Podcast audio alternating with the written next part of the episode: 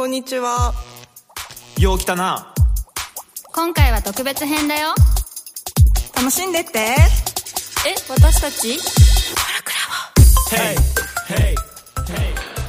多分幼少期とかそういう風な時に、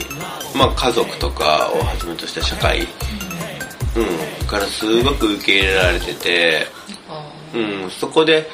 なんとなくのその心理的安全性が確保された上で社会に出てるのと、そうじゃないのだと安心感が違うんだろうなってすごく、うんなります、思うっていうか。さアシスタントをお終えてさその家っていうのアトリエっていうのはい。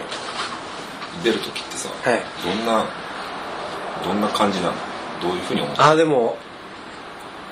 疲れたっていう気持ちと、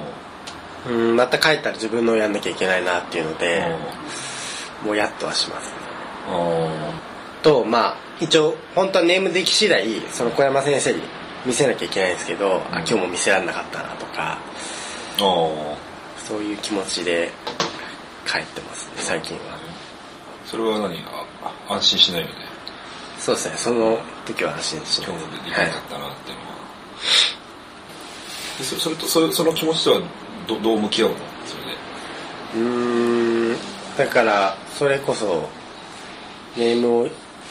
終わらせるとか進めることで解消していかなきゃいけないと思うんですけどそこでそれがまずうまくいってないから同じような感情をぐるぐる繰り返しちゃってるなって感じ。さっきのさあれだよね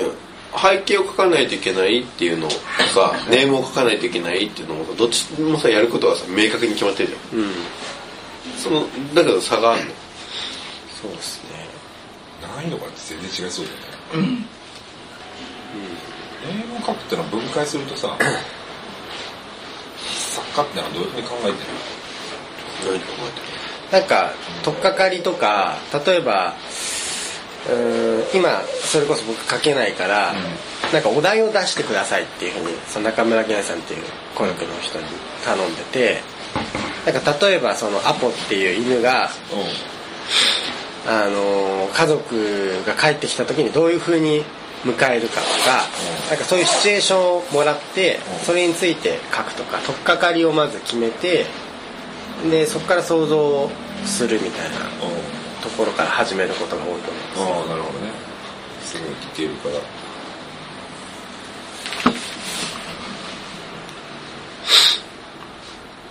安心できる場所で自分発信の何かゼロから生み出せそうなき希望ってあります？じゃあなんか加賀さんにとって安心できる場を作って、そこで創作していただこうみたいになった場合に、うん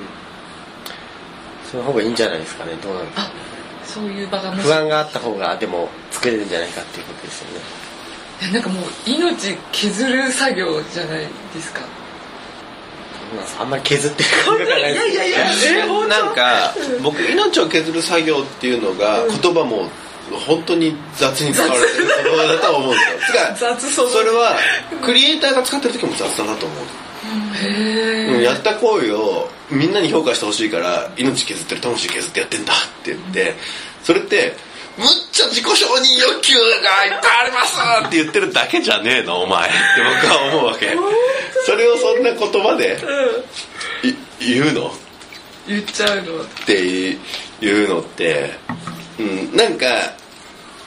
文化ってちょっとだけそういうところで OK っていう風にされてるなと思って例えば ZOZO の前澤さんが「ZOZO タウンズの俺の魂削って作ったもんなんだ」って言った時にみんな「おー」って思わないじゃないですか。でも実際はすごい量のリスク張ってやってて今はリスクのうんそのがかなり回避した上で固定収入があるから彼のお金を使ってるところが注目されるけれども基本的には相当なリスクを張っていったわけでその中で彼がくぐり抜けたものを考えると命削ってんなっていうふうに感じる？うん。その行為そのものがっていうんじゃなくて佐渡島さんそれをその命を削るっていう言言語として表現することがチープなんですそうそうそうそうそうそう。一晩開けて髪が真っ白になって、昨日は命削りました。確かにそれはまあ確かに。確かにってなる。白髪になればね、う。ん、なんか僕はそのどの仕事でもすごく熱心にすると大変だと思う。普通にそのゴミを収集するとかっていう仕事とかでも、なんだろうな世の中の中ではゴミ収集とか、うん、一見クリエイティブとは思えない仕事っていうのを仕組み化して利益を出して大きい会社にしているところとかも存在するわけで、うん、民間化されてない場合はそうならない場合もあるけど民間化されてる時って結構そういう単純労働の中でもすごい実はクリエイティブな仕組みとかが入っていることって全部あって僕クリエイターの人がなんか曲とか小説作ったら命削ったっつってんのって他人の職業バカにしてるなって気がすごいして、うん、僕もそれを言ってる新人とかは絶対伸びないって逆に決めつけますよ結構。だってそういうふうにに思ってる時点で自分が特別だと思ってるから弱者の気持ちなんて救い上げれないもんその人の物語で。うん、っていうふうな気がするけどな。すっごく自分と向き合ってる仕事だとは思うけど。自分もそうですし多分その作家さんとか漫画家さんとかってその普通の人がそれこそ雑に過ご感情に対して雑に過ごしてる中でものすごいその人間の嫌な感情もそうだしいい部分もそうだしその向き合いだ向き合うだけで疲れる作業っていうのをものすごく短期間に集中してやるじゃないですか脳内で。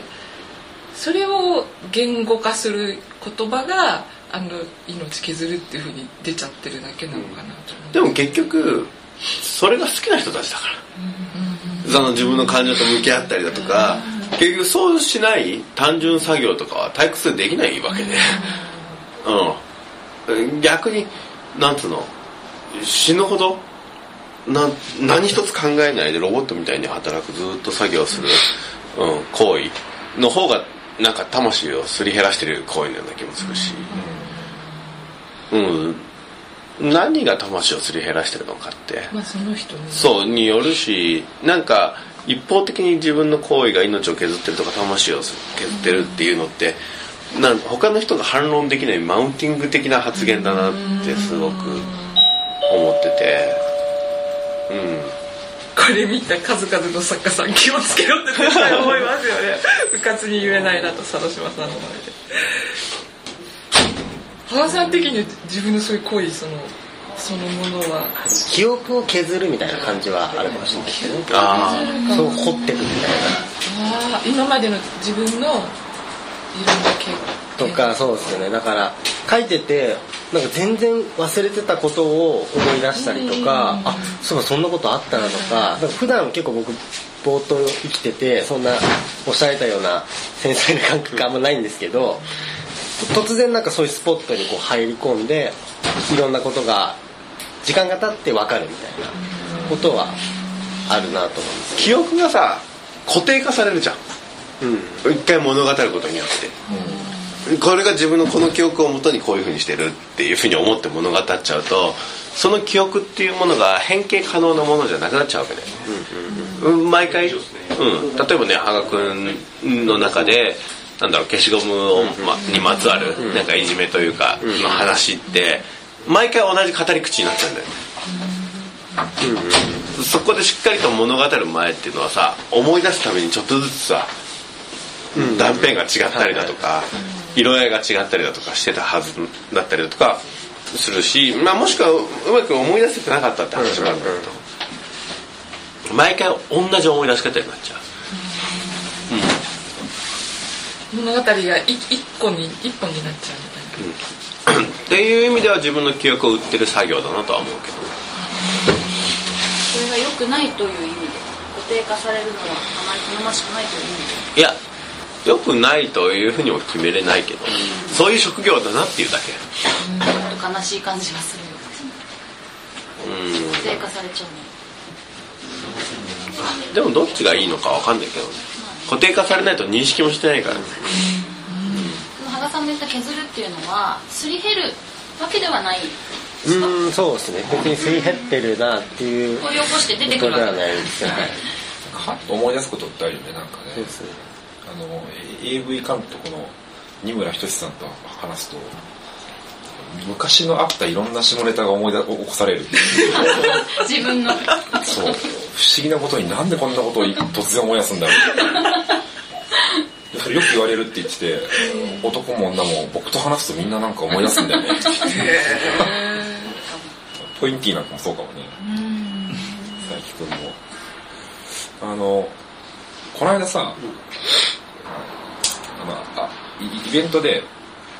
なんかビジネスパーソンみたいな人の前でこう対談的に喋るみたいなのがあったんだけど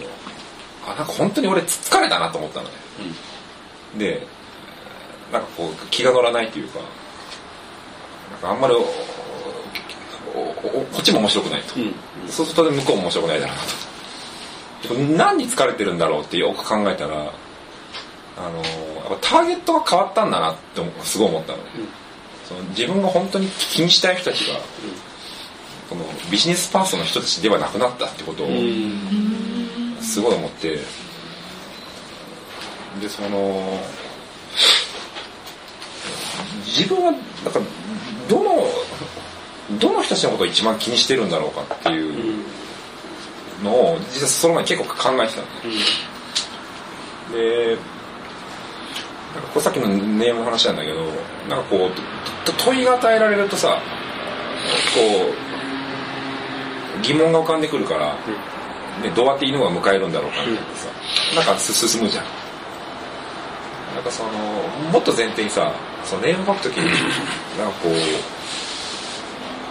自分どどどういう人をこうにに届けたいんだろうとかって考えたりする？いやー読ませたい人ってことですよね、だから昔の自分とかでもいい書いたことが結局あこれその例えば自分が入院してる時に読んだらうん。元気になっただろうなとか考えることあるんですけどやる前によしあの時の自分にとか誰々にってことは正直あんまり考えたことない。なんかなんとなくだけどそこそれが、はい。おネーム書く時の大きな方針になるんじゃないのかなと思うんだよね。い。や先にむっちゃ狭めちゃうのは手だよ。うん。福田さんの創作活動をみんなで支える そうなんだ。そのなんかそのああえて狭めることでこう結果広がるみたいなのもあるじゃんなんかこう、特にねこの漫画とかってもう世のビジネスマンにとかじゃなくてもっとひ一人なんだと思うんだよね。うんうんこの人っていう。あとさっきのさすり減るとかさなんかさそういうふうな行為ってうーんとなんだろうな基本的にうつ病のさうつ状態の時って周りが自分を攻撃してるっていう思考になってああ。るうん。なるねでそのすり減ってるっていう感覚自体がうつ症状の一つなんだよね。何をやってもすり減ってるって感じんだよねその人は。うん。でその安心とかっていう感情ってとか下のポジティブな感情って限りなく体力との問題。がすごく大きいんじゃないかと思う、そうだよねなん。か長男見ててもアレルギーが出てる時は不安体質だけど、うん。学校行くのがアレルギー出てると不安になりやすいん。だけど、うん。うん。アレルギー出てないと学校行くこと別に不安じゃない確かにそれはあるよねじゃあ外的要因によって割とその感情の方が逆にそれに振り回されちゃうそう振り回されてるっていうか、こううつ？うんそっか。うつっぽくならないと書けないみたいなのもあるのかな、例えばお俺あの研究者って大体1月って論文シーズンなの。論文を書くシーズンで。っていうのは大体7月8月に学会があって。だからそれが1月大体締め切りでみんな論文書きますとで論文書く時ってみんなうつうつとすんのね。えーでないとこう思考がきちんとつなげないというかアイデア出す時はねご機嫌いいんだけど。そう状態だとさ机に座ってられないから。らんないらんないって問題あるけど。思考はああでもねこうでもないってやってると、うつ状態になりやすくはあるのかもしれない。そうそうそうそうちょっとね名前出していかれですけど脚本家の野沢久志さんとかも彼は本当にその脚本の作品に逆にご自身が飲まれちゃったのかなってあの自殺されちゃうんですけどね最後。やっぱりそういう社社会とか現代の闇とかもうそういうものをこう作品のターゲットにし続けていくって多分ものすごいそういうその深い闇を除く作業じゃないですか感情的に。でもねその作業を村上春樹みたいにそのマラソンとかをしながらね同じ決めた時間帯に書いてれば大丈夫だったと思う、うん、だから結局それに飲まれるような生活スタイル。だからプログラマーとかでも なんか実際の話自殺してる人って世の中にいっぱいいて、その中でそういう特殊な職業の人ってそんなになんつうの割合が高いかっつうと実はそこまでそんなことない可能性がまあって、ねやっぱり生活スタイルがめちゃくちゃな人っていうのは、その負の思考法負の感情に全部飲み込まれやすいなっていうふうに思っていてまずは先にそのスタイルありきだなというか、うん、感情自体も人間っていう箱に湧き上がるそのものだから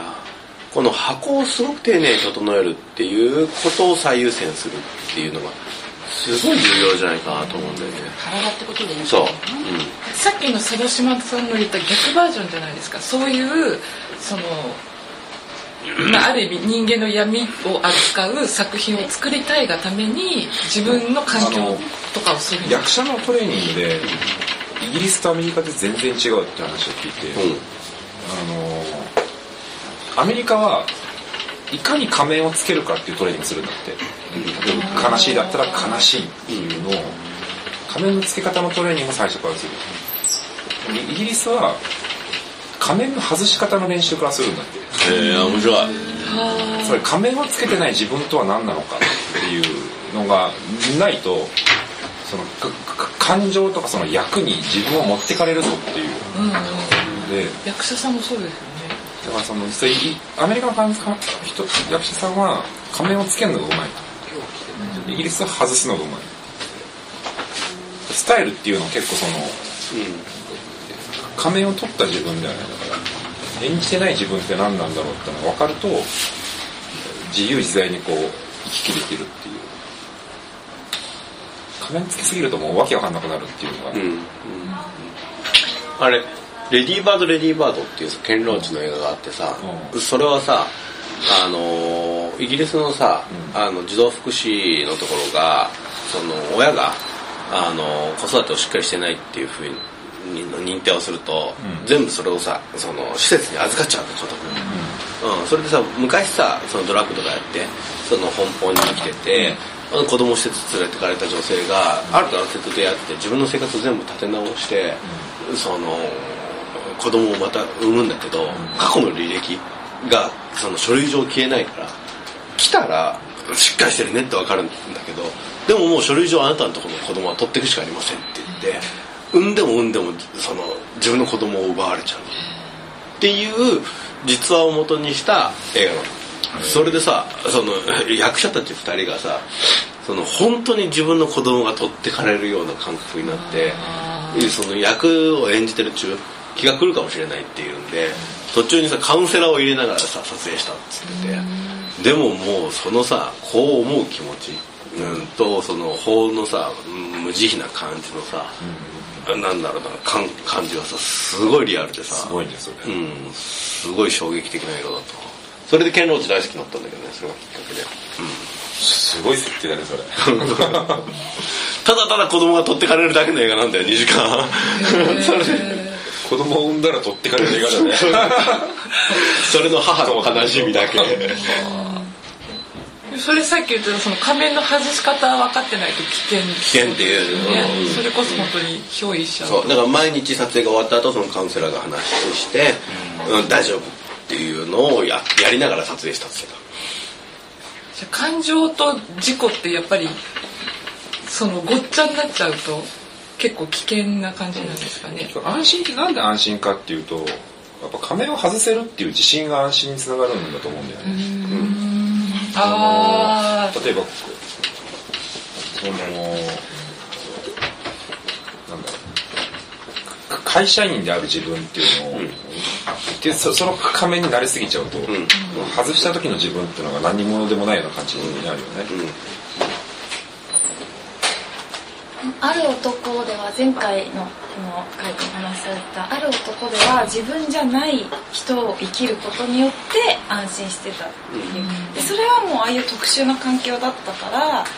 その仮面をつけ続けることが逆に彼にとって主人公にとって安心になったけど通常は仮面をつけていることは安心じゃない。いやある男は仮面ではなくてさつけたわけじゃなくてそのつけたのが仮面と思うのか、そのそもそもの遺伝子によって殺人犯の息子であるっていうレッテルが貼られてしまってて、うん、それがその彼にとっては本質とすごくずれてると思うから、その社会から貼られてるレッテルを捨てて生きてただけであって新しい仮面をつけたっていう感覚でもないんだと思うんだよね、うん、でも捨てるためには新しい戸籍が必要だったってだけであって。そういうなんだろう殺人犯の息子であるっていう仮面をつけさせられた。そうそうそうそうそう感覚そうそうコルクラボ。ララララボ。